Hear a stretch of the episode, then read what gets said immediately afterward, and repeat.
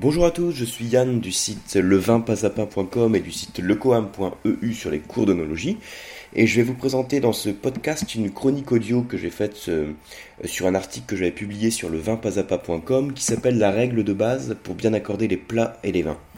Alors l'idée hein, c'est de vous donner une grande base sur l'accord mets-vin, le pilier de construction de l'accord mets-vin, c'est-à-dire une condition pour quand vous avez un mets et un vin euh, d'avoir une harmonie qui soit réussie. Donc on va en quelque sorte décortiquer l'accord Mets-20 pour voir la règle principale qui permet d'avoir l'accord Mets-20 réussi. Alors le but d'un accord Mets-20, c'est toujours de créer une harmonie entre le plat et le vin. Et cette harmonie, elle va découler d'un équilibre. C'est-à-dire qu'il ne faut pas qu'il y ait un élément qui écrase l'autre. Il ne faut pas que le vin écrase le plat ou que le plat écrase le vin. Et pour qu'il y ait cet équilibre qui puisse garantir une harmonie, il faut en premier lieu respecter les intensités. Hein, il va falloir ajuster l'intensité du plat et celle du vin pour pas qu'il y en ait un qui prenne le dessus sur l'autre. Alors c'est ce que j'appelle la règle de l'équilibre des intensités. Alors pour vous résumer ça, hein, euh, imaginez une échelle donc euh, d'intensité des mets et une échelle d'intensité des vins qu'on va mettre en correspondance. On va voir qu'il y a des plats qui sont moins puissants que les autres, au même titre qu'il y a des vins qui sont plus légers que d'autres. Alors je vais vous donner un exemple hein, pour vous montrer la différence d'intensité qui peut exister entre différents mets. Euh, par exemple, si vous prenez un blanc de poulet cuit à la vapeur, c'est un mec relativement léger, au même titre que les huîtres, c'est quelque chose de léger.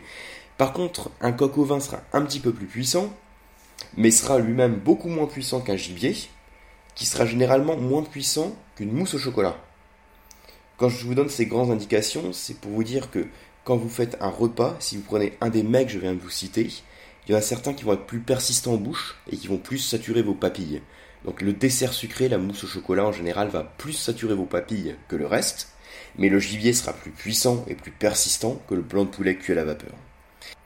Alors pour illustrer cette échelle d'intensité des mets, on considère qu'à la base, donc les mets qui sont les plus légers, ça va être d'abord les crustacés et fruits de mer, ensuite viennent les entrées, ensuite les poissons, ensuite les viandes blanches, ensuite les viandes rouges, et enfin les desserts et les mets sucrés.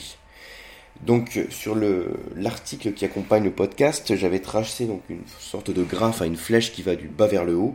En bas de l'échelle, donc crustacés fruits de mer, et ensuite on monte en intensité. On passe à l'entrée, poisson, viande blanche, viande rouge, et enfin dessert et mets sucrés. Ça, c'est l'échelle d'intensité des mets qui est donnée de manière indicative, hein, puisqu'au sein des poissons, au sein des viandes blanches, etc., on peut avoir des différentes intensités en fonction de la cuisson, en fonction de la préparation, en fonction de l'accompagnement. Donc ça reste un grand repère euh, pour considérer l'intensité des mets. Alors, ça veut dire aussi que quand vous faites un repas, on cherche à respecter cet ordre d'échelle d'intensité des mets. C'est-à-dire qu'on va partir sur le bas de l'échelle et on va monter en intensité. Par exemple, si on commence un repas un dessert, si vous prenez une mousse au chocolat en entrée et que vous enchaînez sur une salade de pamplemousse, ça va être très compliqué parce que la mousse au chocolat est très puissante et va écraser le plat qui suit. Donc on fait en sorte de respecter cette échelle d'intensité des mecs, que ce soit dans un plat ou dans une dégustation. On va commencer par les crustacés fruits de mer, ensuite vous allez enchaîner sur une autre entrée éventuellement, ensuite vous allez enchaîner sur le poisson, sur les viandes blanches, les viandes rouges et à la fin le dessert. quand même un gros gros repas, un gros gros repas de fête, mais ça vous donne une idée de, l'enchaînement des, mets.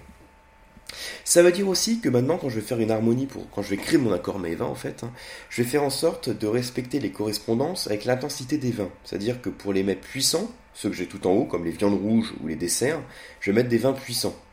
Et pour les mets légers, comme les crustacés, euh, fruits de mer, entrées, voire poissons, je vais mettre des vins légers.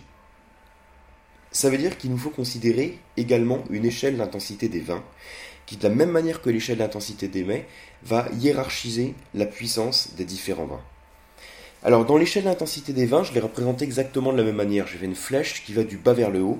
En bas de l'échelle, on a les vins légers, et en haut, les vins beaucoup plus puissants.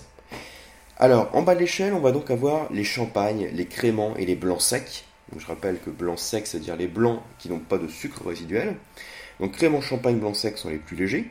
Ensuite, on reste sur les blancs, mais on passe sur les blancs un peu plus corsés. Donc soit qui sont plus alcooleux, qui ont plus de gras, plus de rondeur, soit aussi qu'on a une intensité olfactive qui est plus importante. Donc on monte en intensité. D'abord le blanc euh, assez délicat, assez frais, ensuite le blanc corsé. Ensuite on va passer sur le rouge, mais d'abord le rouge dit léger. Le rouge léger, c'est celui qui n'a pas une structure tannique qui est très marquée, euh, qui n'a pas une onctuosité, donc un côté euh, alcooleux qui est très puissant, qui a en général une légère acidité, donc qui va être assez frais. Un rouge léger, hein, donc je peux vous citer des exemples par exemple du cépage Gamay dans le Beaujolais, le cépage Pinot Noir qu'on retrouve en Bourgogne et en Alsace. Là aussi, hein, au sein des pinots noirs, vous avez différentes échelles d'intensité. Un Bourgogne générique sera plus léger, par exemple, qu'un Gevrey Chambertin, euh, qui a des rendements inférieurs et des meilleures expositions, et qui donne un raisin un peu plus concentré. Mais là aussi, c'est une échelle d'intensité des vins qui est donnée de manière indicative, pour avoir une grande idée de la hiérarchisation des intensités. Donc je reprends, à la base, crément sec, euh, crément, pardon, champagne blanc sec, ensuite les blancs corsés, ensuite les rouges légers, Ensuite, on va passer sur les rouges plus puissants. Donc rouge plus puissant, là pour le coup, on a une structure tannique qui est plus marquée, on a un côté plus alcooleux, plus de rondeur. Et enfin, on aura les vins sucrés, donc c'est-à-dire les vins moelleux ou liquoreux. Ce sont les vins qui ont du sucre résiduel, hein, les sauternes, les coteaux du Léon, les Maumazillac, les vendanges tardives, etc.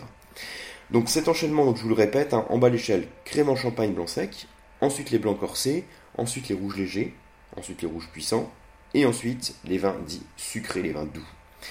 Donc à chaque fois que vous dégustez un vin, vous pouvez faire en sorte de voir à quel niveau de l'échelle vous vous situez.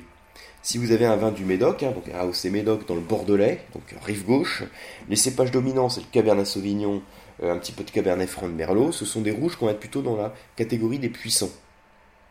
Si maintenant j'ai un Pinot Noir d'Alsace, on sera plutôt sur les rouges en catégorie des légers. Si je vous sers euh, par exemple un Condrieux, hein, donc vin du Rhône, cépage vionnier, on sera plutôt sur les blancs corsés, donc beaucoup de gras. Si je vous sers un Sancerre, on sera a priori sur la catégorie des blancs secs vifs, hein, donc un peu plus léger que le blanc corsé.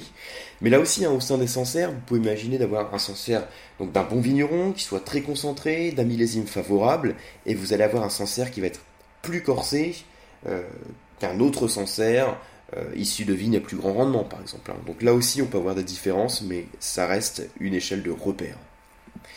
Donc, on a deux échelles, l'échelle d'intensité des mets et l'échelle d'intensité des vins. Votre but, à chaque fois que vous dégustez un plat, le situer sur l'échelle d'intensité des mets, et quand vous dégustez un vin, le situer sur l'échelle d'intensité des vins. Et pour construire un accord mets et vin, on va faire en sorte de respecter les correspondances. Donc vous avez un schéma qui est sur le, site, que vous pouvez retrouver, mais je vais vous le, commenter très rapidement. En face des crustacés fruits de mer, on met les vins légers, donc plutôt les blancs secs, voire crément champagne, euh, qu'on peut également mettre sur les entrées et sur certains poissons. Sur les entrées, on va mettre donc les blancs secs et parfois des vins blancs corsés. Sur les poissons, on pourra avoir des blancs secs et des blancs un peu plus corsés. Les viandes blanches, on pourra avoir aussi bien des rouges légers, donc là, on ne parle pas des rouges puissants, on va avoir aussi bien des rouges légers que des blancs corsés. Donc c'est possible hein, sur des viandes blanches, bien sûr, de mettre des, blancs assez gras. Les viandes rouges, par contre, on va passer sur les rouges puissants. Sur euh, l'échelle d'intensité, hein, sur l'échelle des correspondances, vous verrez que en face des viandes rouges, on peut avoir quelques rouges légers à mettre en correspondance. Là aussi, ça va dépendre du degré de cuisson et de l'accompagnement. Et enfin, sur les mets sucrés et les desserts, on va partir sur les vins sucrés. Donc on a bien cette correspondance hein, qu'on va voir entre les deux, entre l'échelle d'intensité des mets et l'échelle d'intensité des vins. Là, je vous la commande dans le cadre du podcast, donc vous n'avez pas le support visuel sous les yeux, mais je vous invite quand même à le consulter sur le blog, hein, sur le vin pas à pas. Vous regardez pour ce podcast hein, euh, l'article que j'ai mis en relation, et vous verrez ce schéma de correspondance entre l'intensité des mets et l'intensité des vins. Je vous ai parlé de l'ordre de dégustation, donc dans un repas on commence euh, par les crustacés fruits de mer ou les entrées et on finit par les desserts. Et dans le vin, c'est exactement pareil. On va faire en sorte de monter en intensité et de commencer par les vins légers dans une dégustation ou un repas et finir par les vins puissants. Donc ça, c'est quelque chose qu'on va faire. Donc exactement comme pour le plat, même si on l'oublie beaucoup plus souvent. C'est-à-dire que quand vous dégustez du vin, il faut commencer d'abord par des champagnes ou du crément ou des blancs secs. Tout ça, ce sont des vins que vous pouvez servir en apéritif. Puis enchaîner sur des blancs corsés ensuite des rouges légers, ensuite des rouges puissants, et en fin de repas seulement, on réserve les vins sucrés. Si vous commencez un repas par un vin sucré, hein, ou si vous prenez en apéritif un vin sucré comme un sauterne, le problème que vous allez avoir, c'est que vous allez saturer vos papilles, parce que le sucre est très persistant en bouche, et donc il va pas préserver vos papilles pour la suite du repas. Au contraire, on préfère avoir en début de repas ou en apéritif un vin qui va vous faire saliver, donc à une certaine acidité et peu de sucre qui va créer une salivation fluide. Et la salivation fluide, c'est l'acidité qui la crée. Donc on va avoir un blanc sec, un crément en champagne en apéritif, plutôt qu'un sauterne.